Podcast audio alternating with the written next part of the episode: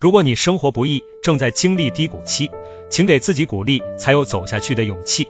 人生的重大改变不会发生在岁月静好的时候，经历过风浪，人才会成长。落魄的时候，可以做的就是熬下去。成功是熬出来的，本事也是熬出来的。宝剑熬过了磨砺，才能削铁如泥；蝴蝶熬过了束缚，才能破茧成蝶。熬的过程虽然很苦很孤独，但却是一种历练，一种沉淀。熬过去了就会出众，熬不过去就要出局。当你快要崩溃、熬不下去的时候，也要守住底线，保重自己的身体。事业、房贷、车贷、负债等压力再大，身体不能垮。